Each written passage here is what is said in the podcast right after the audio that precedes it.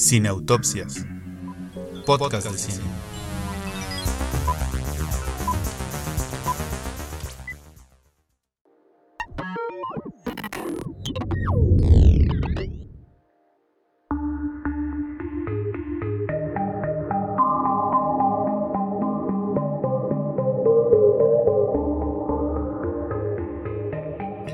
Tal amigos de Cineautopsias? ¿Cómo están? Bienvenidos a un nuevo episodio de Cineautopsias podcast de cine. Y como recientemente me han reclamado que yo no hago introducciones a los episodios, les dejo a ustedes a Leonardo Sánchez con la introducción de este episodio. ¿Qué? Bueno, este, bienvenidos a todos los escuchas de este gran podcast Cineautopsias. Eh, mi nombre es Leonardo Sánchez. ¿Qué hago aquí? Yo tampoco estoy muy seguro, pero me dijeron que había papas gratis. Entonces vine y pues... Pero ¿a qué viniste? Cuéntale a la gente por qué no tenemos vídeo en esta ocasión. ¿Dónde estamos? ¿Qué venimos a hacer? ¿Quiénes estamos? Ah, pues venimos a convivir con la señorita Ale Vega. Un placer estar por acá con ustedes, como siempre. Pues el productor que ya habló y pues su servidor este en Centenario 107. Eh, como que creo es una forma más eh, interactiva esto de eh, dar unas opiniones sobre un tema que me parece bastante interesante, que es el amor en los tiempos de el Tinder. No, es cierto, el amor en los tiempos de muchas, este, pues, ¿cómo podríamos decirlo? más allá del típico romance que nos vende Hollywood y ella se queda con él y viven felices para siempre. el amor es pasional, el amor es este tóxico, el amor es de todo, ¿no? No, no, no, es que yo no quería interrumpir al señor Leonardo, pero tal cual. Necesito que en este momento el señor Alberto nos diga cómo describió qué quería en este capítulo, por favor, porque necesito que la gente lo escuche. Eso fue de otro planeta, la neta. Pues es que había que buscar películas de amor grasosón, rústico, cochambroso. O sea, que me quisieron proponer Ger, a ver, podescucha. ¿Cómo que Ger no es de amor y cochambroso? O sea, son, es una inteligencia artificial y un güey, o sea, prácticamente ya. ¿Qué de cochambroso puedes tener con una inteligencia artificial? A ver, es que no te sabes las, el, bajo mundo del internet, ¿verdad, Alberto? Se ve que eres filósofo. Se ve que no te sabes qué tan cochambroso se puede poner con una máquina el amor. No, yo como la canción, yo soy de esos amantes a la antigua. ¿Y usa guantes como los de antes? Sí, pues algo así. Tengo mucho miedo de preguntar a qué se refieren con lo de los guantes, así que vayamos con el contenido.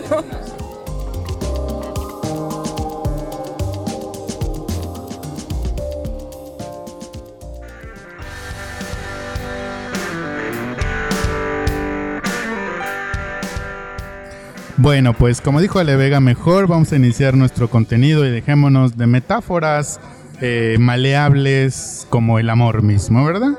Entonces vamos a comenzar con la película Inocencia Interrumpida o Girl Interrupted, que es una película estadounidense de 1999 dirigida por James Mangold, que creo que una de las cosas que sí hay primero que destacar, y gracias por dejarme hacer esta introducción, es el increíble cast los, las actrices, los actores que tiene y que las, los tuvimos, las tuvimos aquí y no lo supimos valorar en su momento.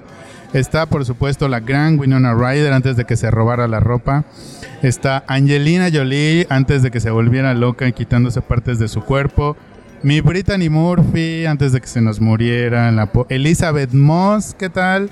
A mí no me parece que Jared Leto sea un gran actor, pero miren, ya los voy a poner en esa, ya que estoy alabando al cast. Y por supuesto, la gran Whoopi Wolver. Están todos en esta película que más o menos de lo que trata es que, bueno, eh, eh, Winona Ryder tiene algunos problemas de personalidad y sus papás deciden llevarla a una institución mental y ahí va a conocer, entre otras, a los personajes de Angelina Jolie, de Brittany Murphy, de Elizabeth Moss y se va a desarrollar entre ellas pues una relación bastante peculiar, cochambrosa, diría yo. ¿Qué nos puedes empezar a contar de Inocencia Interrumpida, Leonardo? Eh, pues eh, sí, creo que tengo que subrayar que no la supimos valorar en su momento. Yo, Elizabeth Moss, de verdad, cuando la reví dije, ay, sí es cierto. Y bueno, casi siempre con estos protagónicos medio loquitos. Eh, creo que, ah, me, bueno, eh, esta, el personaje de Winona Ryder eh, eh, va a esta psiquiátrico por voluntad propia porque cae en esta pues formas de ser en las que no, no, no, no está bien ubicada con su familia. Eh, a ella no le parece que esté haciendo algo anormal o que sea difícil eh, hasta que pues llega al momento clímax, ¿no? Que está en el hospital porque se tomó como un montón de aspirinas y el vodka. Eh, pero porque ella afirmaba que no quería quitarse la vida, sino que tenía un dolor de cabeza. Y entonces ahí empieza lo- la, la la- la historia. Eh, creo que una de las cosas que más me, me suena es cuando uno de los médicos, los psiquiatras, psiquiatras o psicólogos, le bueno, le hace decir, es que porque tienes conductas, este, eh, ay, cuando alguien tiene mucho sexo, ¿cómo se llama? Promiscuas. Promiscuidad. Ajá, promiscuidad. Y entonces ella afirma, ah, o sea, si lo hace una mujer, ¿con cuántos? ¿Tres, cinco, seis hombres ya es promiscuo? Pero si lo hace un hombre es, ah, porque pues es hombre, ¿no? Entonces desde ahí creo que ya tiene como una premisa o una tesis muy interesante. Y entonces, eh, eh, desde esa pregunta que ella se hace, se dice, ¿por qué estoy enferma? o ¿por qué me dicen que estoy enferma? Eh, y más bien creo que ella se entera de que está mal cuando tiene una plática muy honesta con Whoopi Goldberg, en la que dice, es que a veces no puedo parar, no puedo parar o no sé dónde estoy o, o por qué siento lo que siento o por qué el tiempo se distorsiona. Eso creo que desde ahí a mí se me hace muy interesante, desde cuestionar esta, eh, la, la, por qué mis acciones como mujer no eh, se, se- se diferencian de la de los hombres.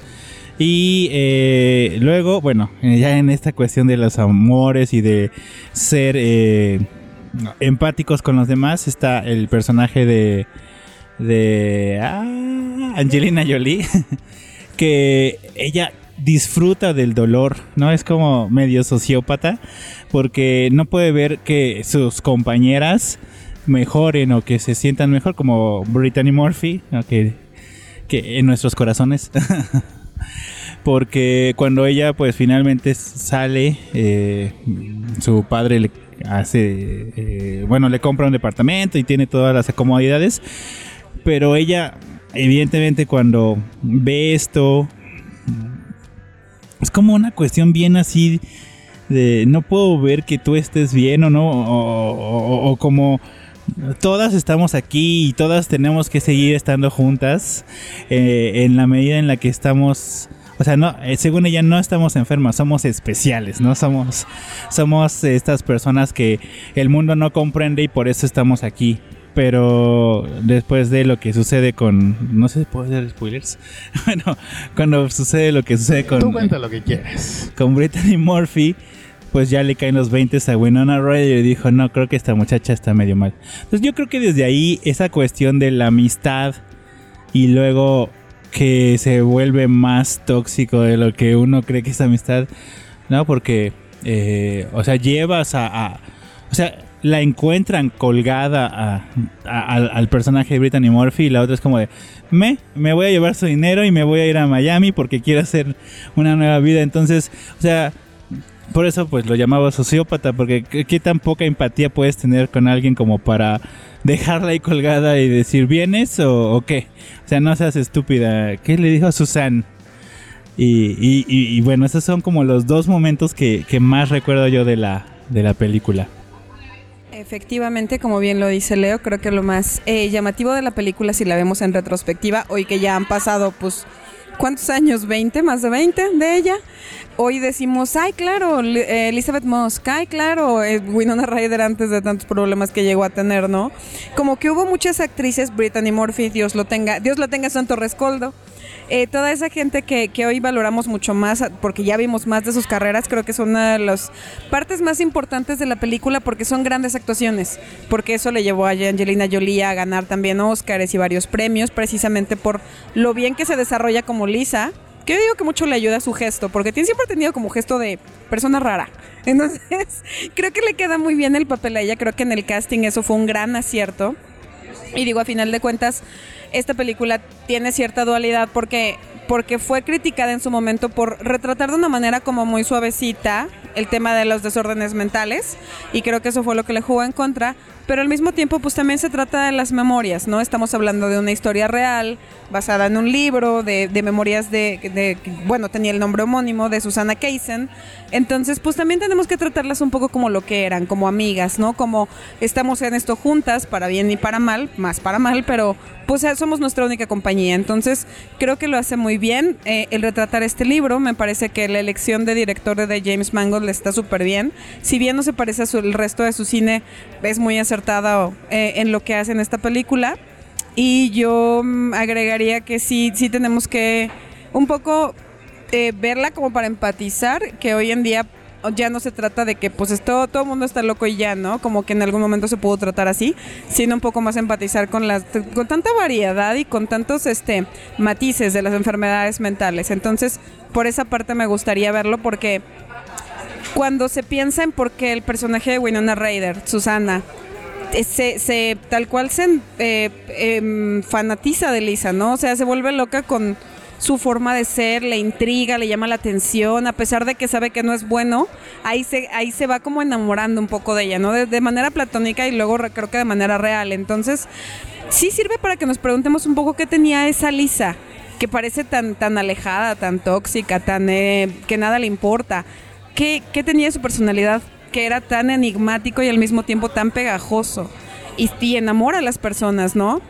Viéndola de lejos podríamos decir, como por qué, pero ya de cerca creo que si nos, ponemos de la parte de Susana, hay mucho que plantearnos ahí como personas y como, como parte de la propia empatía al personaje. Entonces a mí me, a mí me gusta. Tiene sus, tiene sus pequeños contras.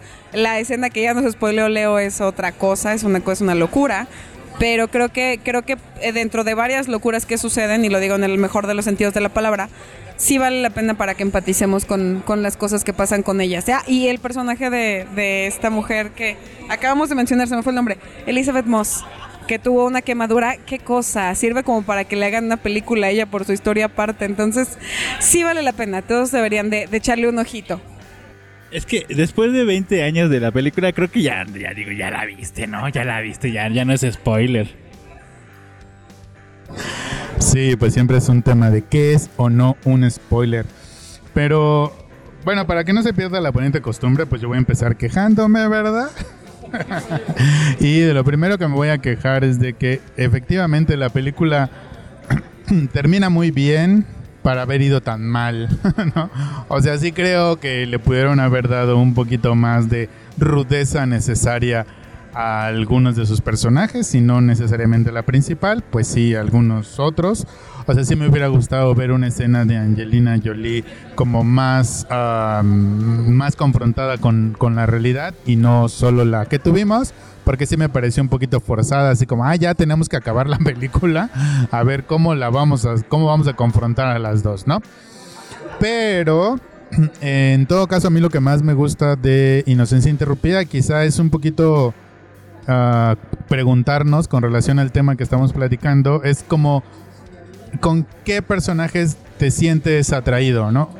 O sea, ¿qué personaje te hace a ti sentir esas emociones de empatía, de atracción, de seducción, de incluso em, también como hasta de cuidado quizá, ¿no? Decir, ay, pues qué mala onda que esté ahí, ¿por qué le pasa eso? O de aversión, ¿no? Creo que la gran virtud que tiene eh, Inocencia Interrumpida es esa, que a pesar de que no hay como un gran desarrollo de los demás personajes, sí son lo suficientemente bien escritos, bien interpretados y bien presentados como para que uno mismo se pregunte qué siento por ese personaje, ¿no? qué siento por el personaje de Elizabeth Moss y su cara quemada, qué siento por el personaje de Brittany Murphy, lo que le pasa con su papá y los pollos rostizados.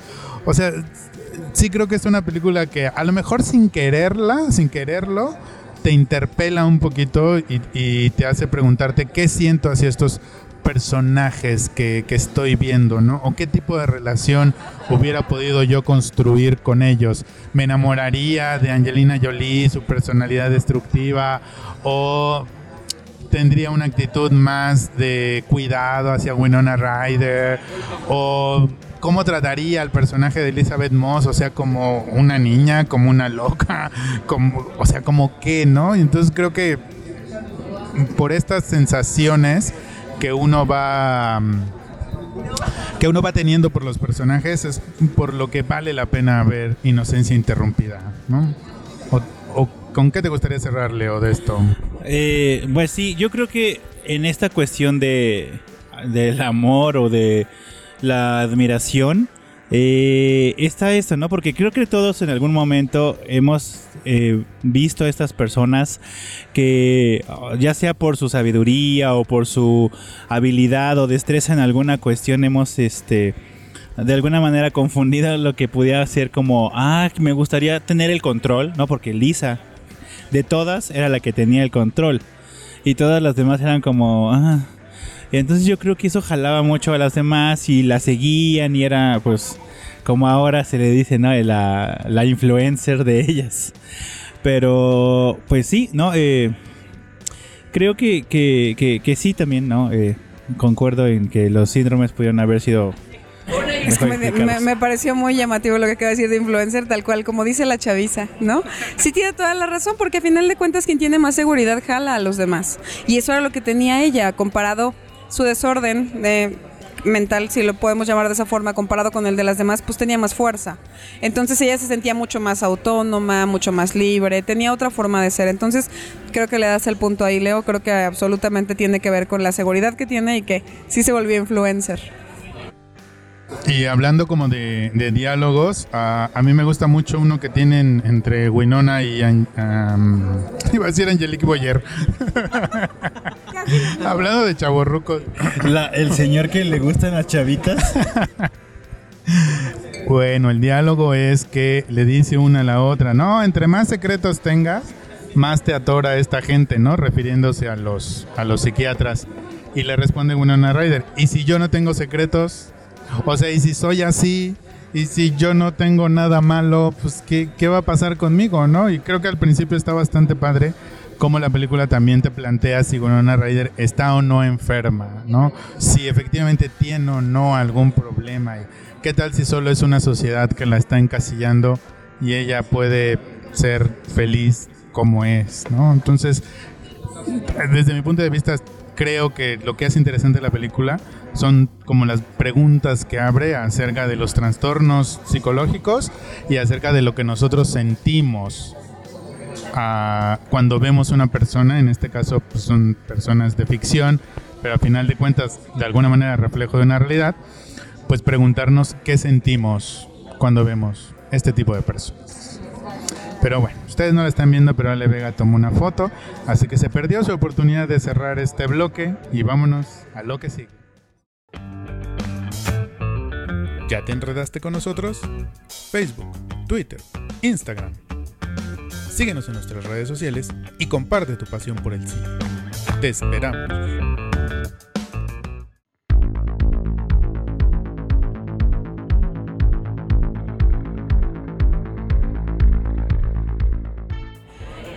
Siguiendo con el tema de los amores tóxicos, amores, eh, ¿cómo le llamamos? Destructivos, ¿no? Creo que ese va a ser el del título original. Amores destructivos.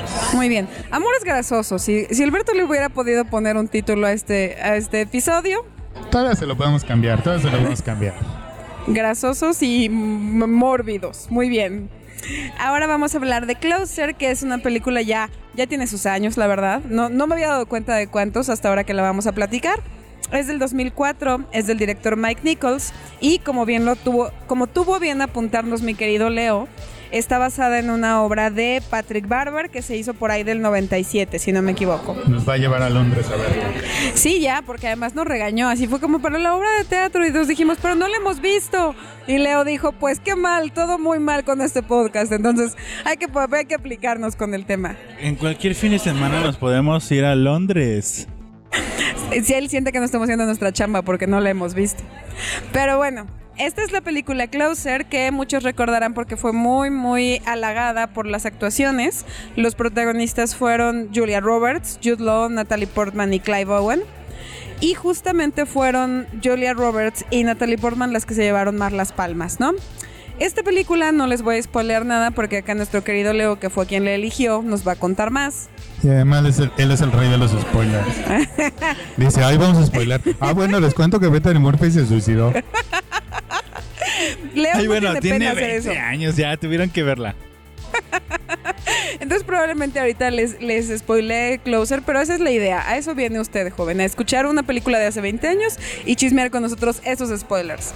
Entonces no les hago el cuento muy largo. Esto se trata de relaciones adultas y de cómo pues se tuercen entre mentiras y sobre todo mucha hipocresía y todo tiene que ver con el móvil del sexo, ¿no? Básicamente.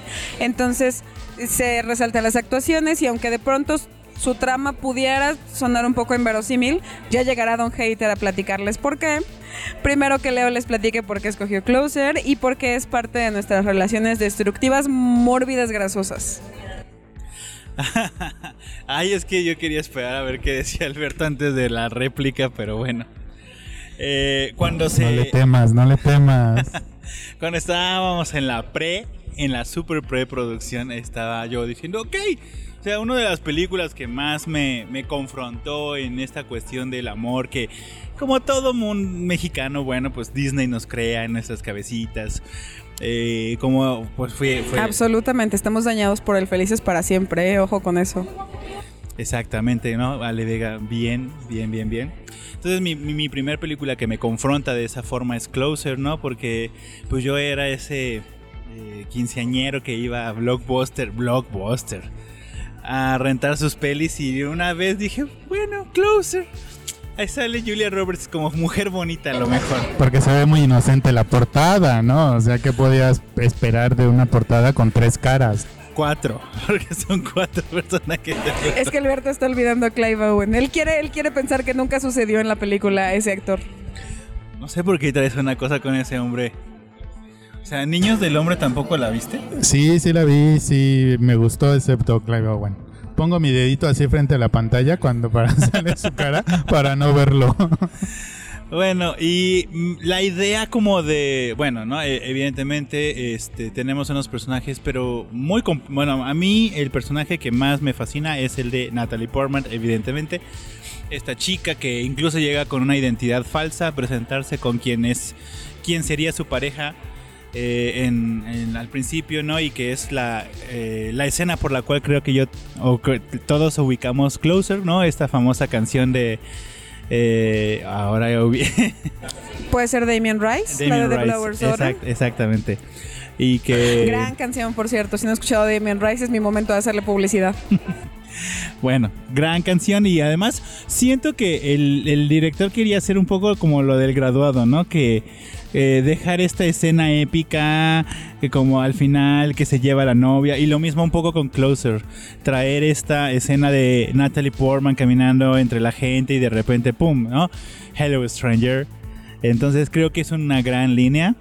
Pero eh, bueno, regresando a lo, a- al- al tema. Regresando al aburrido. Este. Me, me fascinaba un poco que ella era como la más enigmática. Es. Eh, soy yo y, como que no sabemos nada de ella, pero sabemos qué siente o que está ahí. Eh, lo da todo por el personaje de Jude Law en su momento, que es un personaje bastante frustrado y que cuando llega a ella, pues ella es su musa, es su inspiración y lo saca del, del hoyo de donde está y pues por él, por ella y por su historia crea lo que es una, una, una fama. Eh, sí, luego su interacción con Ana, que era una cuestión un poco más de repente me sentía en, esta cuestión de porque Ana eh, fotografía a las personas con sufrimiento, ¿no? Y, y que tenían cierta tristeza en sus, en sus miradas, en sus facciones. Y entonces cuando la confronta y le dice es que estuviste con, pues con mi güey. Entonces saca mi maldita fotografía, ¿no? Es como de wow, o sea, como momentos de la película que todavía sigo sintiendo, que llegaré al clímax ese el momento que más me, ha llamado. Pero siguiendo con mi personaje que nunca soltaré, es como de... Y luego creo que la dinámica que más me fascina es la de eh, ella con Dan, o sea, el, el dermatólogo. En el momento en el que la encuentra en el club de strippers y que pide su privado y entonces le dice, abre más las piernas, y abre más las piernas, y abre más las piernas. Quiero que, quiero que me digas quién eres. Soy Alice, sigo siendo Alice, ¿no? Entonces, creo que fue el único momento verdaderamente genuino del personaje. En este momento como de ruido, como de... No sé, a mí me parecía algo tan, tan, tan, tan... Eh, ¿Cómo puedo decirlo? Eh, inverosímil al mismo tiempo. Y cochinón, cochinón. sí, claro. Cochambroso. Además, Todos sabemos que eso fue lo que le llamó más la atención a Leo. además Clive Owen en mi juventud yo decía, ay sí, yo sí. Más que Jude Law. Sí, sí, sí, sí, sí. Perdón por esos cuatro sí. Es que ustedes no le vieron la cara, pero no, nunca había visto yo a nadie tan seguro en la vida.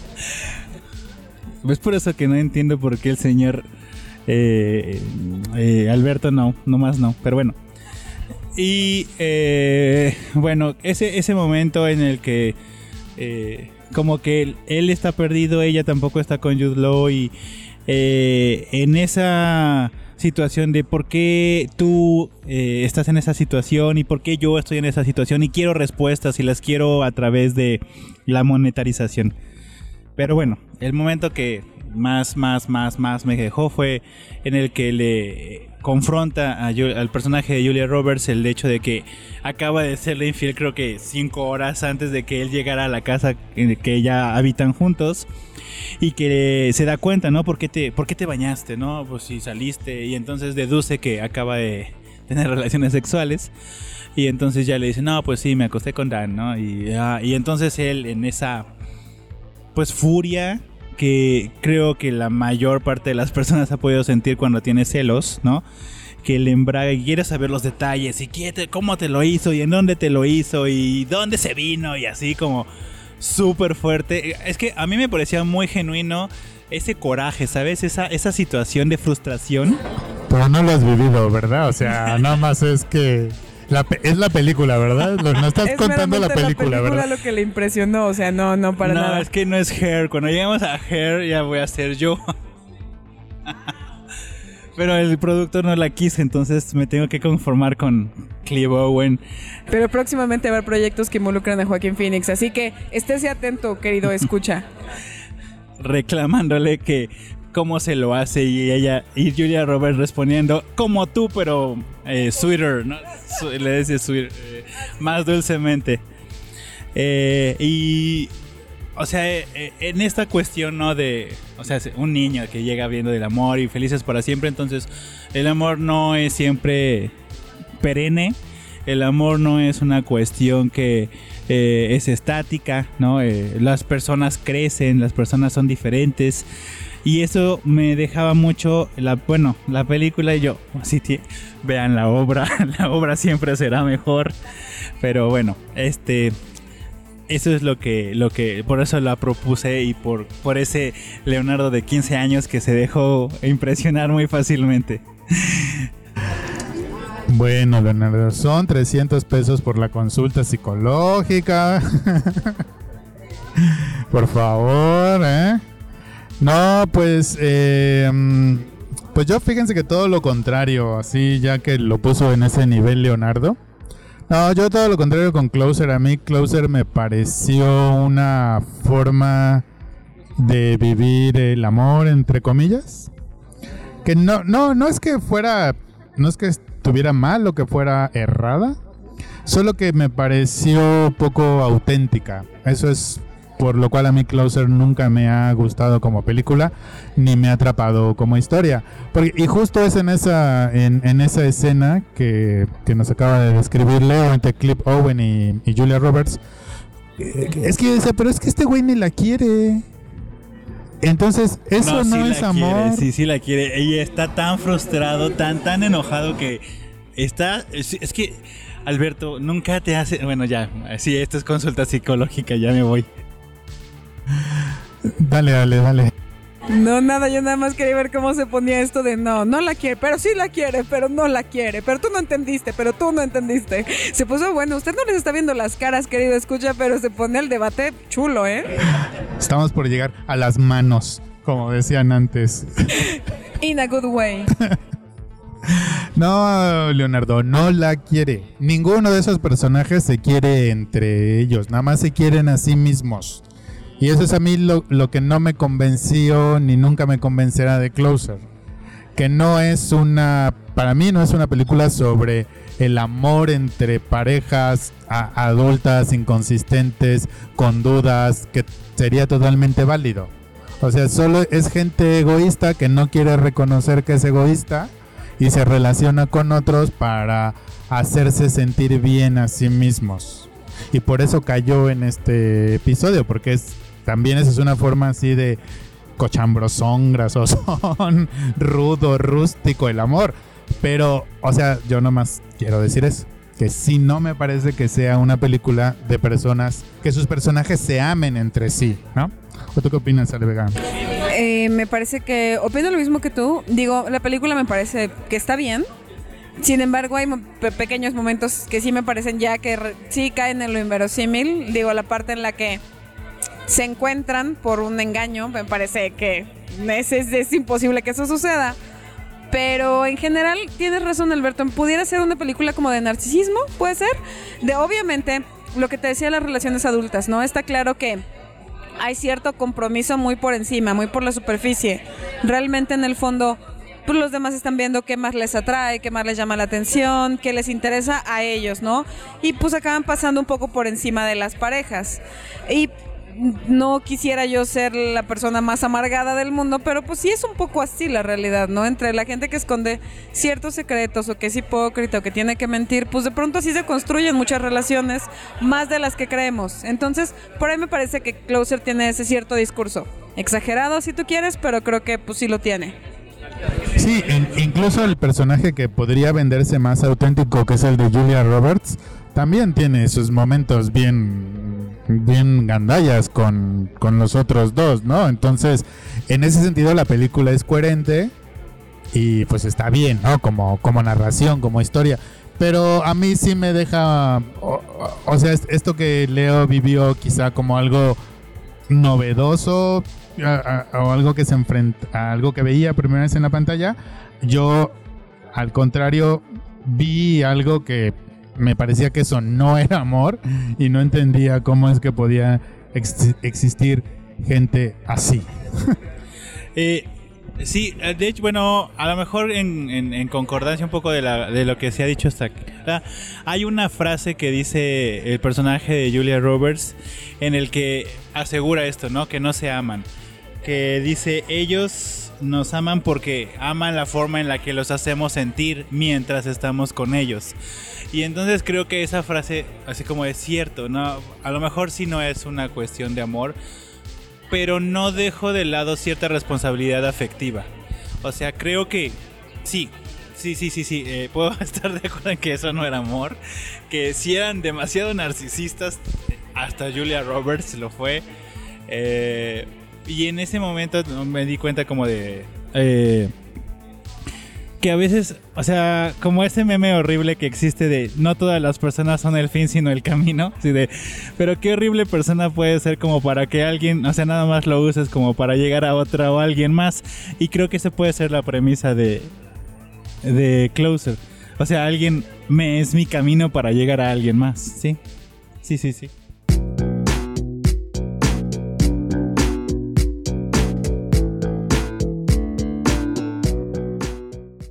Bueno, vamos a continuar con una película que define lo que es el amor cochambroso, grasosón, rústico y además en tercera dimensión, jóvenes.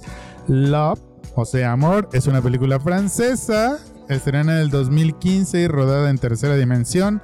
escrita y dirigida por Gaspar Noé, y dice Wikipedia que es un drama erótico. Hay por lo menos dos mentiras en esa frase. Love ni es drama ni es erótico, pero te dejo a ti, Ale Vega, que hables lo que tú quieras acerca de esta película.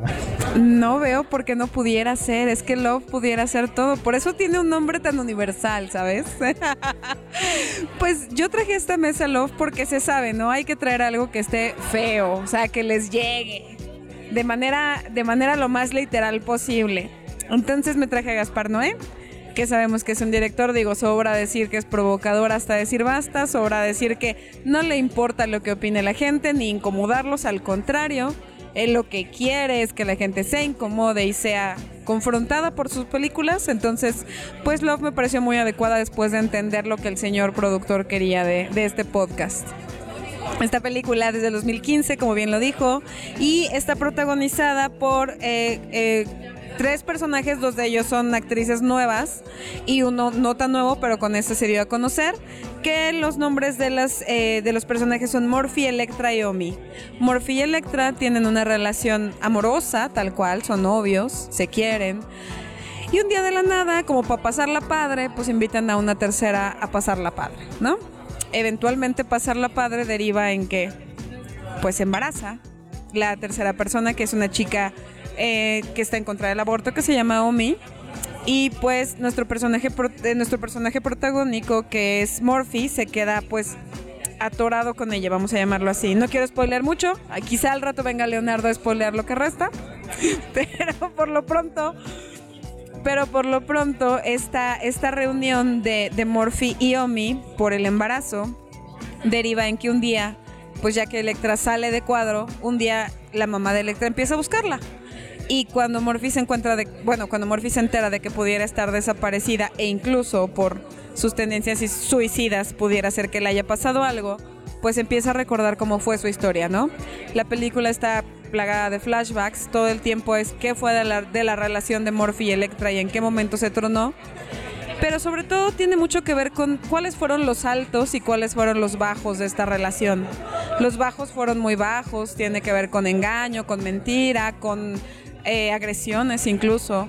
Pero los altos fueron una pareja feliz, una pareja que se entendía, ¿no? Los dos a su modo eran artistas, los dos a su modo querían crear sus cosas y sobre todo pues tenían mucho sexo, ¿no? Varios, de varias formas, de varios tipos, de todo lo que se pudiera presentar en escenas eróticas. Sí, mucho. Sí, no, no. Es que arriba, abajo, de lado, misionero, perrito. exacto, lo que usted se está imaginando. Es como esa película que le pusieron de todo por todos lados. Así, así aquí.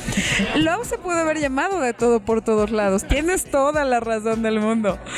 Es que sí, o sea, lo que, lo que acabamos de decir es que Gaspar Noé no le teme a nada. Y él dijo, yo voy a hacer una película. De hecho, dentro del propio guion de la película lo plasma un poco. Él decía, si la sangre, el semen es la base de la vida, ¿por qué le tenemos tanto miedo, no? ¿Por qué no lo, por qué, por qué no, no lo exhibimos como lo que es? Más allá de que sea algo grotesco o prohibido, llámenle como quieran, que también lo es, no vamos a decir que no, realmente es la base de la vida. Entonces, ¿por qué le estamos ocultando de si el personaje de Morphy yo quiero hacer una película que tenga que ver con ello? O como le llamaría Alberto, grasosa y rústica. Entonces, Gaspar Noé hace eso y creo que es muy valioso. Yo sé que a mucha gente no le gusta porque como bien dijo Alberto, pues el señor tiene a bien grabarla en 3D y pues todos este eh, vean todos los fluidos en, directo, ¿no? Hubo experiencias en cine de gente que se manchaba, no sé de qué. Algo venía de la pantalla y la gente se manchaba. Era como el 4D cuando te echan agua, así. Love en 4D. Love en 4D. Ay, perdón, eso sí, eso sí pudo haber sido un poquito grotesco, disculpe usted. La cuestión Pero es, que... es el programa, cuando veas el título de este Amores Grasosos, ¿qué crees que vas a escuchar en este podcast? Sí, por supuesto, o sea, le estamos cumpliendo al productor lo que pidió, la neta. Entonces, Por eso los invito. Entonces, justamente, Gaspar no le tiene miedo a los fluidos, y lo digo en el mejor de los sentidos. Si usted se espanta fácil, no la recomiendo ni remotamente pero sí es una película que tiene muchísimo sexo en todas sus formas, pero también tiene drama, también tiene sentido, creo que es mucho el sentido de este amor de de codependencia, me parece. Como que por más que quiere seguir su vida, no olvida Electra. Y de alguna forma se entiende por qué no la olvida.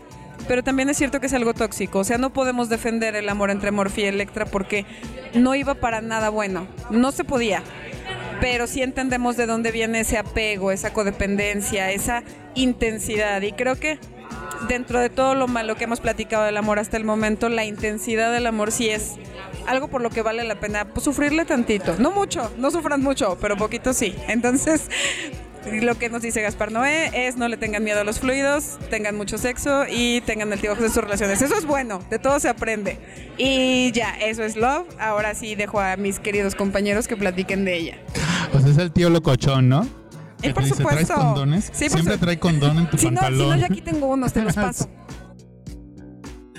Ay, pero qué gente, ¿eh? Yo pensé que la mía era rara. Y llega Gaspar Noé. Es que yo, miren, yo vi irreversible. y dije, no sé si voy a poder volver a ver una película de Gaspar Noé otra vez. Y llega Ale Vega y nos dice, bueno. Este, bueno, eh, creo que lo único que más puedo añadir a lo que ya se dijo es, a mí me gusta la idea, no me acuerdo que le pregunta el protagonista, eh, ¿Morphy? Murphy a, a Electra, ¿no? Ajá, Electra. Que cuál es Hay la que ver mejor las cosa del películas, mundo? gracias. ¿Cuál es la es que los luego pues, tengo muchas ya. ¿Cuál es la mejor cosa del mundo, no? ¿Qué es lo mejor del mundo? Y le dice el amor. Y luego le dice cuál es la segunda mejor cosa del mundo. No, pues que el sexo. Y entonces es cuando empiezan a platicar estas cuestiones de cuál es tu mejor, o sea, la fantasía que te gustaría hacer. Y creo que desde ahí, o sea, ya estamos planteando cuestiones como que desde la monogamia y desde las cuestiones en lo que se debe y no se debe hacer, ah, porque esa palabrita del deber ser, cómo nos ha hecho daño. Justo, justo lo que acaba de decir Lo quiero hacer esa, esa, este, esa, esa anotación, perdón. Justo el deber te- eh, eh, nos obligaría a deber la corrección, ¿no? Quiero. Y creo que esta película te invita de todas las maneras que puede ser incorrecto. Bueno, incorrecto dentro de los estándares que, conocemos. Entonces, también por ahí creo que va el camino de Love. Eh, sí, y me encanta eso de por qué no platicar con esa persona con la que tienes esta eh, pues eh, relación, ¿no? Como de quieres abrirte a nuevas posibilidades y que es donde entra la famosa Omi, Omni, Oni, Omi, Dios.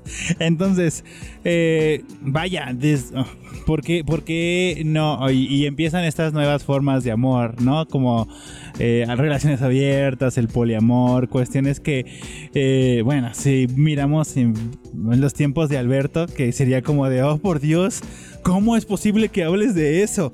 Y pues ahora es como algo que puede ser, ¿no? Mira, en mis tiempos hacíamos eso y más, fíjate. Usted no está viendo esta escena, pero Alberto se persignó un poquito. Nada más no se llamaba poliamor, se llamaba infidelidad, pero también lo hacíamos. No, no, no, no, no, no.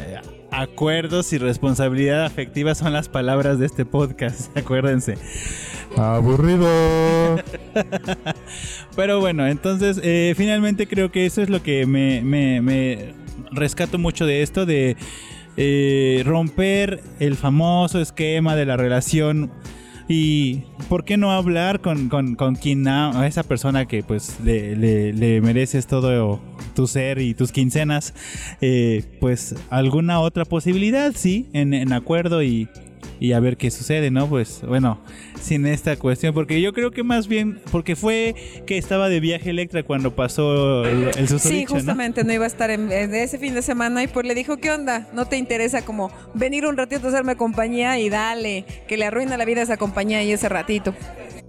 Y pues sí pegó, y pegó bien, entonces pues ahí ya no era, eso ya no era parte del acuerdo, entonces pues, pues la traición y viene todas estas cuestiones más complejas que pues es lo que vuelve el amor tan intenso, ¿no? Y, sobre todo creo que el amor en, en estos en estos momentos. Ya llegaré a Ger en algún momento también con esto, pero el productor no me deja.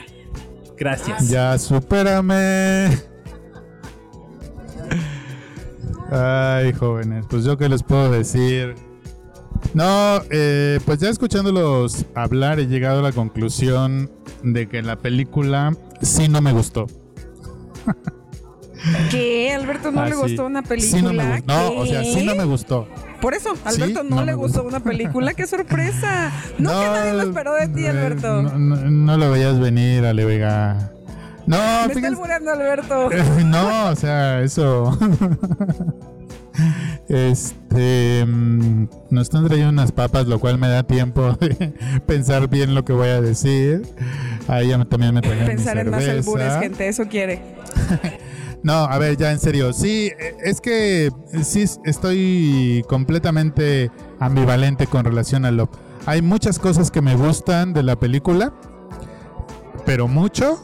Y hay otras que me parece totalmente innecesarias, aburridas, innecesarias, ¿no? O sea, sí entiendo el estilo de Gaspar Noé, que es un estilo de impactar, de incomodar, de hacerte sentir ah, ajeno a lo que estás viendo. Y eso me gusta, me gustó mucho eh, Clímax. Clímax se llama, ¿verdad? Clímax. Es una película que me gustó mucho. Entonces, por, por, eh, por lo tanto, entiendo, comprendo el cual presente escenas de sexo tan explícito en una película que, que no se vende como una película pornográfica. Pero por otro lado también me estorba mucho esas escenas de sexo. O sea, al minuto 20 de la película ya entendí que esto es- que a esto es lo que los une es el sexo. y luego van construyendo amor. Y lo van construyendo muy bien y también lo van destruyendo muy bien. y sí le sale la relación tóxica, pero la relación bonita. Y, y eso también me gusta mucho, que sí logra dar este amplio abanico de emociones por las que puede pasar una relación. Pero luego otra vez empiezan a coger y otra vez ahí me estorba y pero ¿por qué? O sea, ya entendí, ya entendí que es, ¿no? Alberto, es que, ¿que no tuviste 20 años? ¿No sabes cómo es el amor en esos tiempos? Responsable, afectivo. No te rías, muy a lo que te pide la iglesia. Eso eran las épocas de Alberto. Los sacerdotes estaban en la noche de bodas ahí con nosotros. El celibato era lo de ese momento, era lo que estaba in.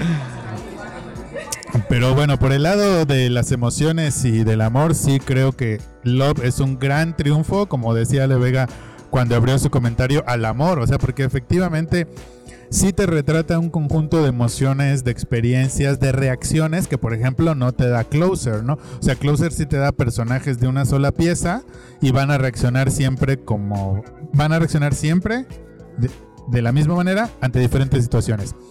Y en Love tenemos la evolución de un par de amantes que se van encontrando, desencontrando, que hay cosas de su personalidad que odian, que reconocen la que los une, que reconocen en qué son destructivos a, a cada uno a sí mismos, ¿no? Y luego también eh, lo vi y me molestó un poquito que la historia estuviera contada del final al principio, pero luego ya lo reflexioné y dije, no, creo que es un gran acierto. Va, se la compro, chido. Pero luego otra vez se pueden acoger y yo digo, no, pero ¿por qué? ¿Por qué? ¿Por qué? Alberto, sí, sí sabes que, porque dijeron que lo me- la segunda mejor cosa del mundo que era. Bueno, yo sí quiero decir que la primer mejor cosa del mundo es la comida. Yo apoyo ahí a Alberto, tiene toda la razón. Es lo- Va lo primero que todo. Sí, primero comer y luego ya y lo otro con la C. Lo otro dice. Ni siquiera lo puede decir. Es como Homero de ñam ñam ñam ñam ñam ñam ñam ñam ñam ñam ñam ñam ñam ñam. A mí me gustan las cosas claras, la cerveza fría y la tele fuerte. Saludos, Julio Muñoz. Serán los homosexuales locas, locas. Todo mal con esta gente, como se podrán dar cuenta. Estamos desviando mucho. Pero cierro mi comentario con que es muy complicado que se le recomiende a alguien una película de Gaspar Noé. Como dijo Leo, que y está irreversible, como dijo Alberto, está clímax, todas son difíciles. Este, este director nunca se las va a poner sencilla ni le interesa. Y como dijo Alberto, si es excesivo en ciertas cosas, claro que sí, siempre va a ser excesivo. Y cuando se agarra de algo, como lo vimos en Clímax y en los efectos de las drogas, él se sigue, ¿eh? él se avienta. Entonces, no es fácil recomendar sus películas, mucho menos Love, pero sí, sí yo, yo quiero dejar como que le den una oportunidad. como que no se espanten por los fluidos. Digo, a final de cuentas son eso y son escenas en las que tampoco hay por qué eh, espantarse tanto, porque como dijo Alberto, pueden ser muchas, pero pues tampoco pasa nada, ¿no? No es como que salgas traumado del cine o de las salas de su casa. Entonces, A lo más puede salir con ideas nuevas. Sí, exacto. O sea, usted experimente, mire, todos estamos en la juventud, en la flor de la vida. Experimente usted a lo que quiera. Y le dejamos eso de tarea, que vea más cine de Gaspar Noé, que vea Love, se aviente, se ría un ratito, que, que se ponga horny, lo que usted vaya a decidir hacer con esta película. Pero sobre todo la enseñanza principal y que yo quiero cerrar con esto mi participación en este segmento es no tenga hijos. Si algo aprendimos de Love, es que los hijos dañan todas las relaciones en la existencia. Así que ese es mi consejo. El consejo les doy porque es su amiga Alejandra Vega. Soy listo. Ay, use la pastilla, el condón y todas las formas para evitarlo. No tengan hijos, como sea, no los tengan. Bye. Si te gusta nuestro podcast, nos ayudaría tu opinión, ya sea en Spotify, iBooks, YouTube o Google Podcast. Deja un comentario, una valoración o compártelo con quien más confianza le tengas. Gracias.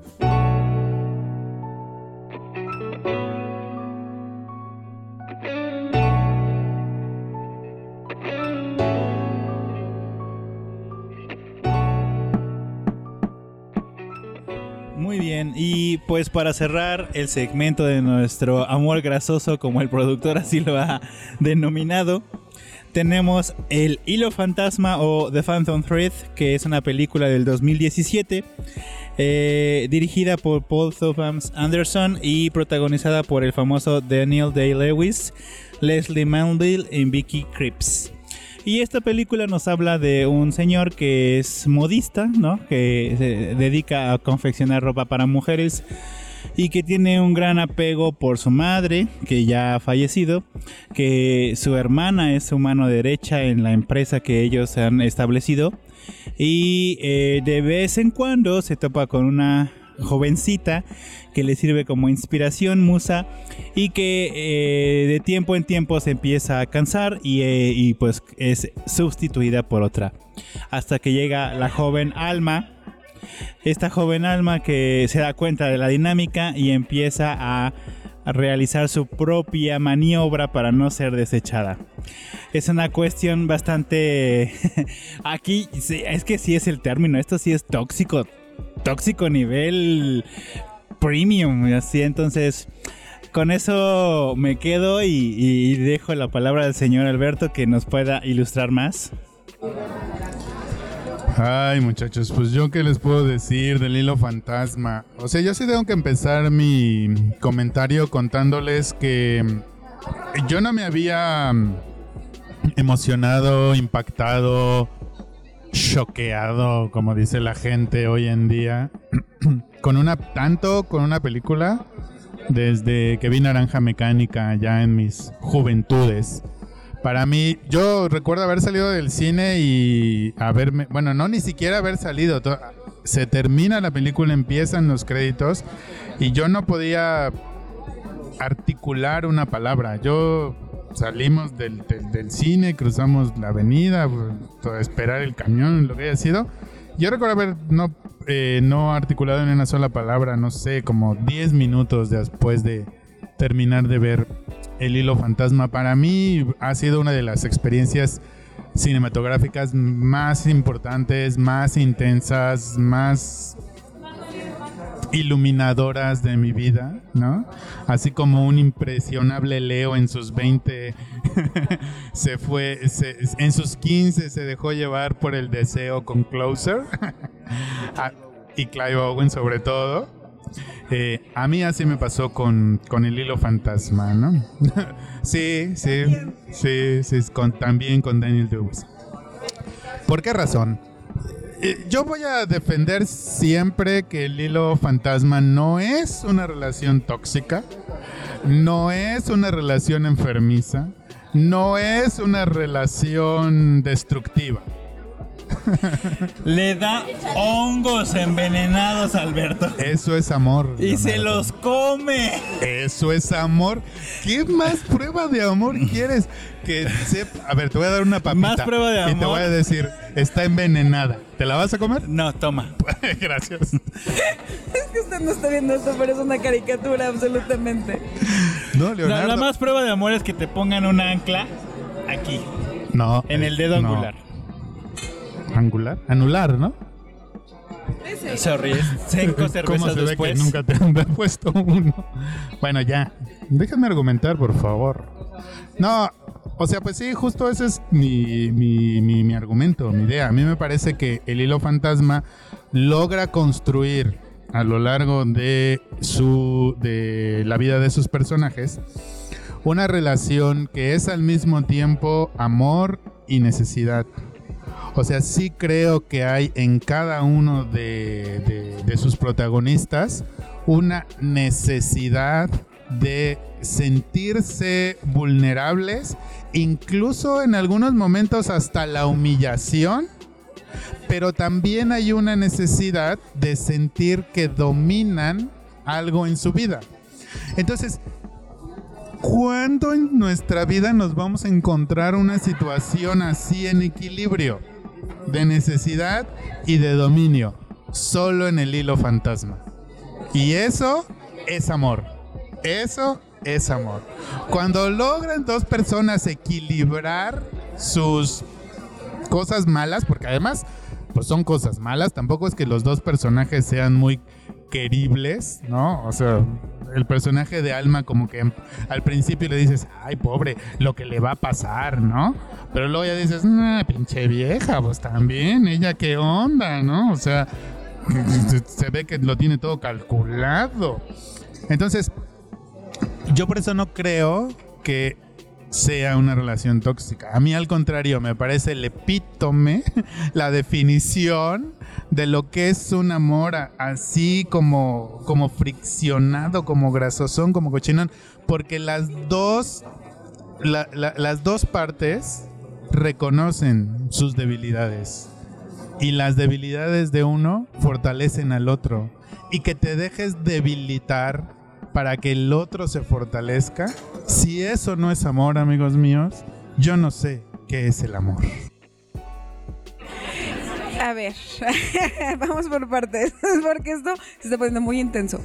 Primero que nada, yo sí creo que esta relación es eh, hasta cierto punto dañina. Dañina porque el sometimiento de alguna manera en extremo, como es en el caso del alimento que le dan, sí me parece ya peligroso, ¿no? O sea, me parece que llegar a estos extremos es peligroso. Dicho lo anterior, estoy absolutamente de acuerdo contigo, Alberto.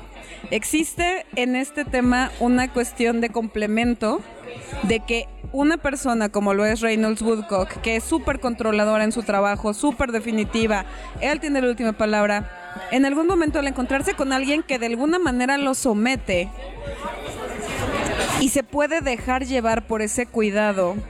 Digo, vamos a poner en las comillas en cuidado, pero se, se deja llevar, se deja cuidar.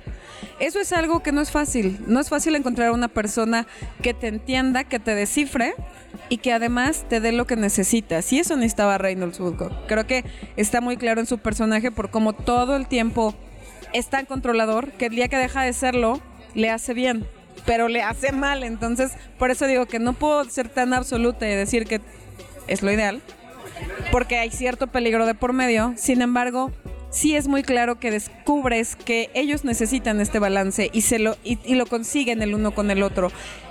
No sé si llamarle amor como tal, pero sí creo que es una relación como muy afortunada.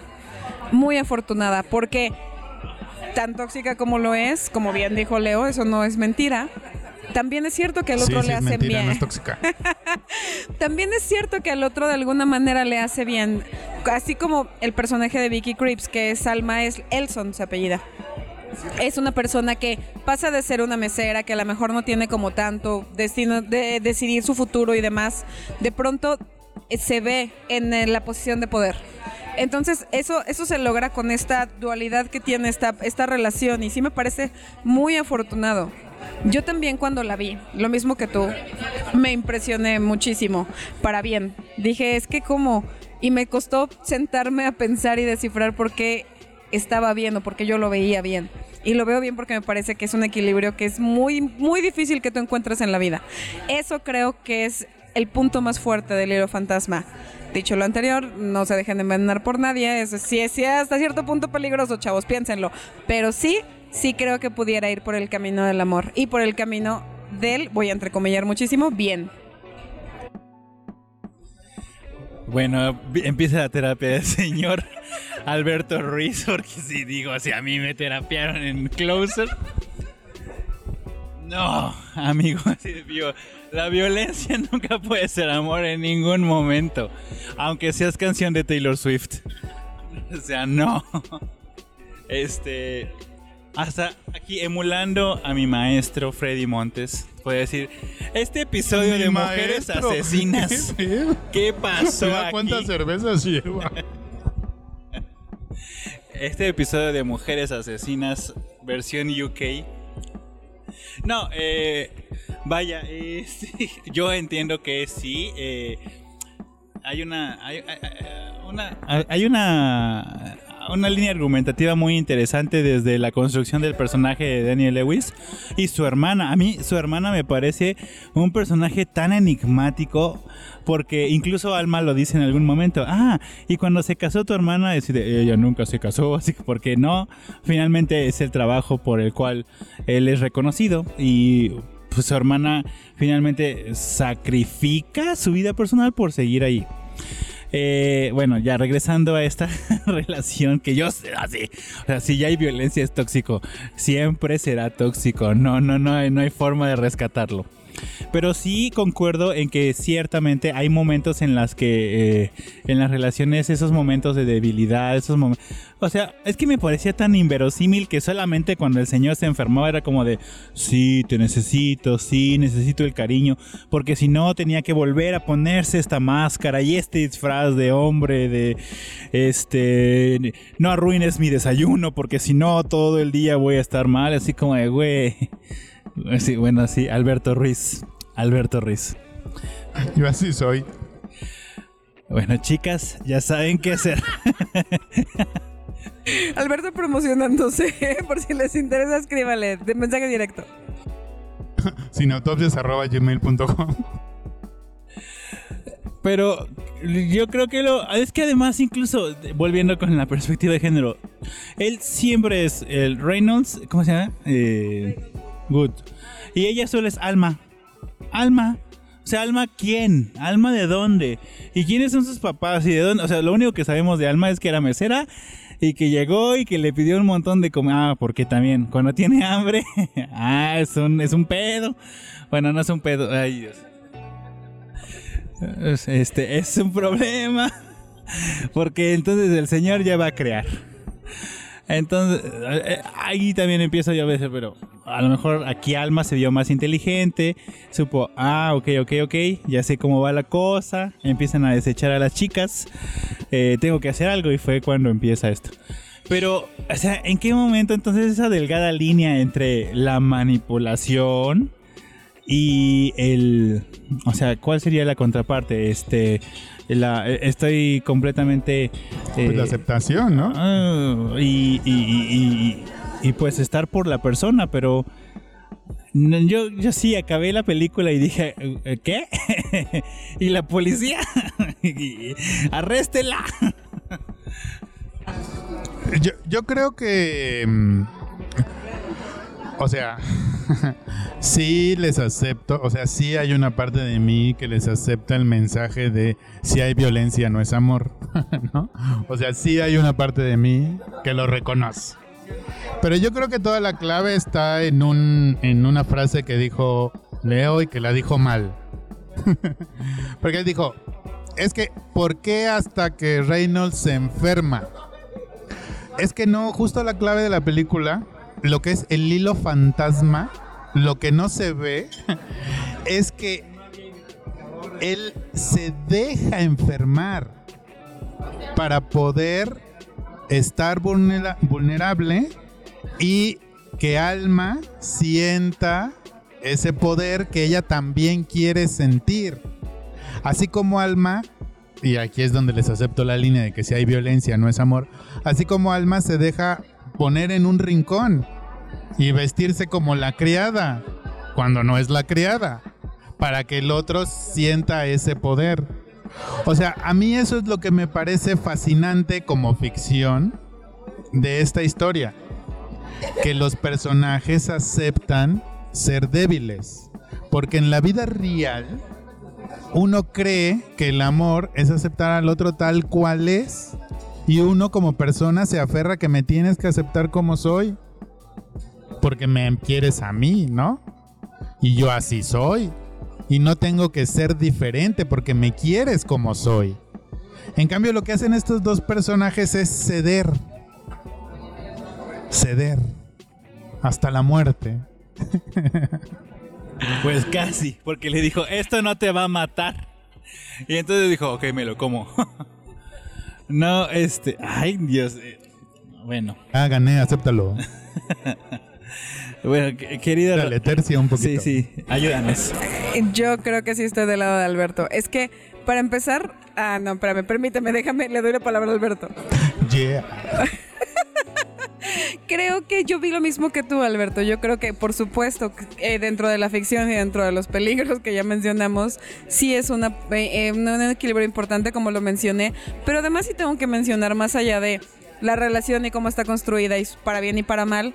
Creo que es una película que también, por cómo está diseñada, me refiero a los diálogos, me refiero al personaje de Reynolds, me refiero a los vestuarios, me refiero a...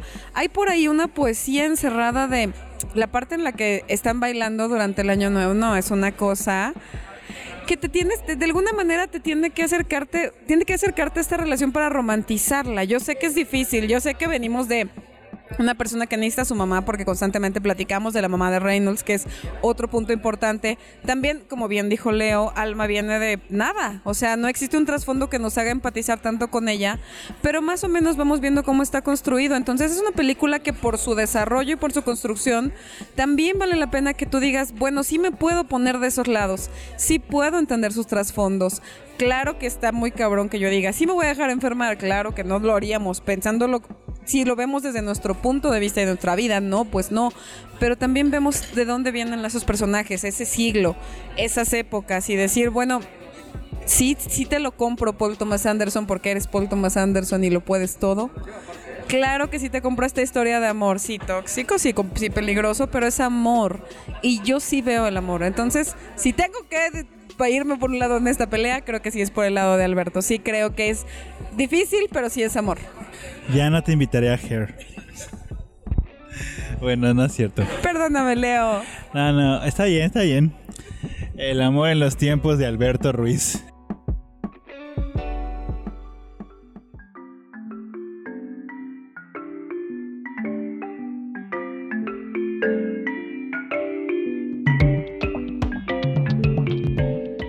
Bueno, pues ustedes de qué lado están, qué tipo de amor les gusta, qué tipo de ah, prácticas corporales fluidosas, grasosas eh, practican. Cuéntenos, ya saben, en nuestras redes sociales, Facebook, Twitter e Instagram. Ahí nos pueden contactar y proponernos más películas para seguir platicando de estos amores grasosos.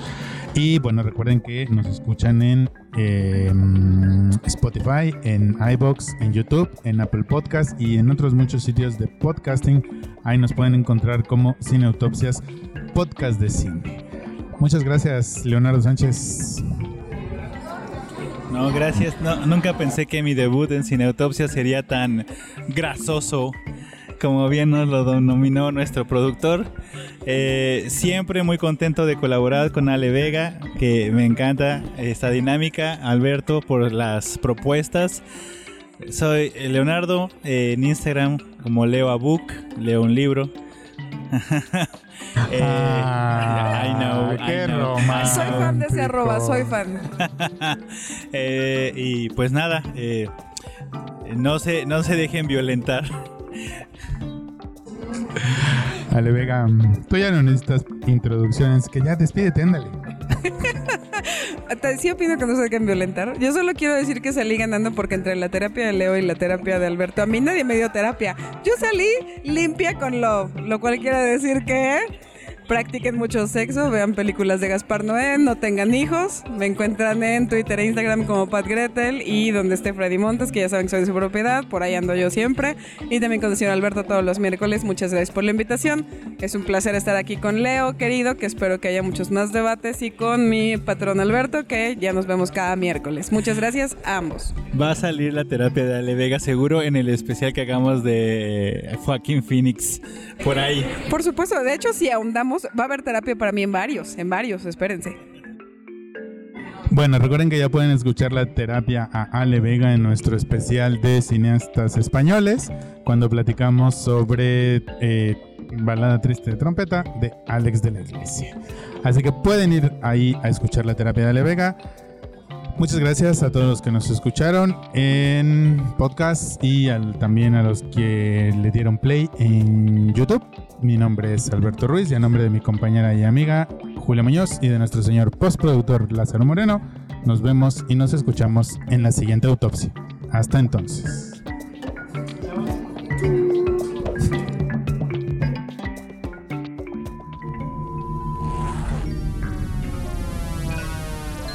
Cineautopsias. Podcast de cine.